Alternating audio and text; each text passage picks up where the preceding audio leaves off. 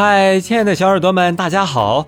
旅游攻略之游大连又和你见面了，我是你们的主播听见沉香。本节目由 KKB 原创播客基地联合播出。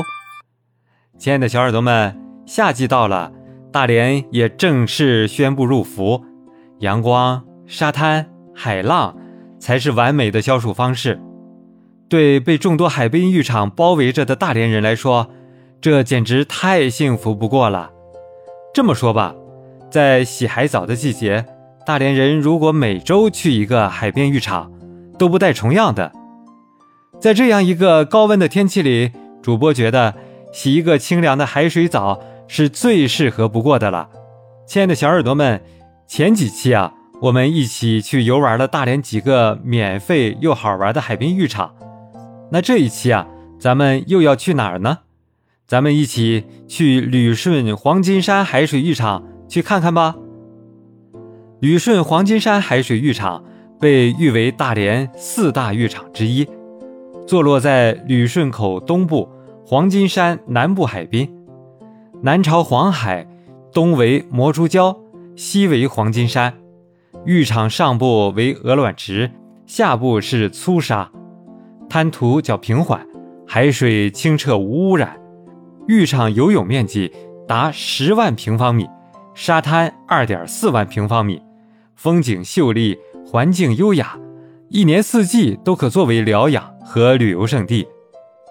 亲爱的小耳朵们，旅顺黄金山海水浴场始建于沙俄占领旅顺时期的一八九八年，当时啊，这里是沙俄民政署领地。一些沙俄军政官吏争相在此修建临海别墅和私宅，并在海滨建起了专用或公用的更衣室。从此，海水浴场的雏形便形成了。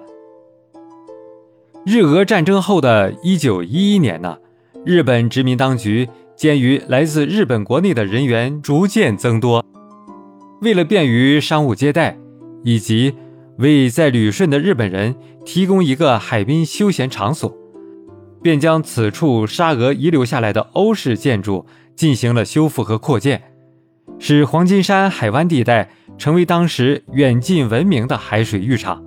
亲爱的小耳朵们，直到第一次世界大战期间，从中国内地来旅顺避暑的外国游客骤然增多，黄金山海水浴场啊一度出现畸形的繁荣，随之啊。日本殖民当局委托满铁株式会社，把这里正式作为海水浴场向游人开放。当时定名为黄金台海水浴场。一九一八年啊，满铁株式会社又在浴场附近建设避暑别墅及大和旅馆分部。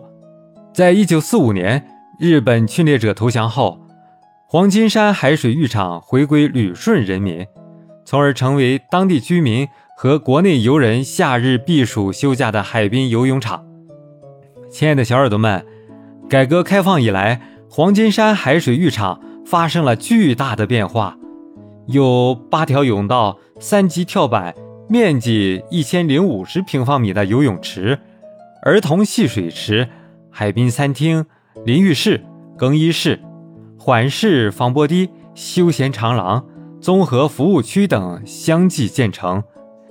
加上近年岸上区域规模性的林木栽植以及海洋生物雕塑的设置，还有新建的沙滩排球场和羽毛球场等设施，不仅营造了赏心悦目的旅游环境，而且使浴场的综合服务功能更趋完美。亲爱的小耳朵们，在位于浴场西部海岸的海上旅游观光码头。共有十艘六十至六百马力不同的摩托艇，为游客乘船近距离游览旅顺军港，领略海洋风光提供服务。每到旅游旺季，游客啊总是络绎不绝。即使在旅游淡季，也有很多游客慕名而来。另外啊，常年活跃在黄金山海水浴场的一支由旅顺海军基地离退休干部为主体的。蓝豹冬泳队可谓黄金山海水浴场冬季特有的一道风景线。二零零三年，大连市游泳协会决定把这里作为冬泳基地，使冬泳会员和冬泳爱好者数量陡增。每逢冬泳活动，黄金山海水浴场真是热闹非凡啊！亲爱的小耳朵们，在黄金山海水浴场周边方圆一平方公里的区域内，还分布有甲午战争期间的黄金山炮台、大清电岩炮台、大唐遗迹红炉井、旅顺百年船坞、明代民族英雄黄龙墓地、末代皇帝溥仪宫等著名历史景观，这恐怕是其他海水浴场所不能比拟的。游客在浴场尽兴之余，四处走走，一定会另有收获。亲爱的小耳朵们，旅顺黄金山海滨浴场是为数不多的免费海滨浴场。这里除了可以亲海玩海之外，傍晚登上黄金山观景台，看夕阳西下美景，也是一种幸福。此外啊，旅顺黄金山海滨浴场毗邻的景点。旅顺潜艇博物馆也是值得一游的哦。进入潜艇博物馆参观是收费的哦。亲爱的小耳朵们，你们喜欢旅顺黄金山海水浴场吗？想不想体验一下黄金山海水浴场清凉的海水，观赏一下周围的名胜古迹呢？有什么想法，欢迎在评论区留言告诉主播哦。大连还有好多新鲜好玩的地方在等着你哦，赶紧关注主播吧。更新就不容错过了哦！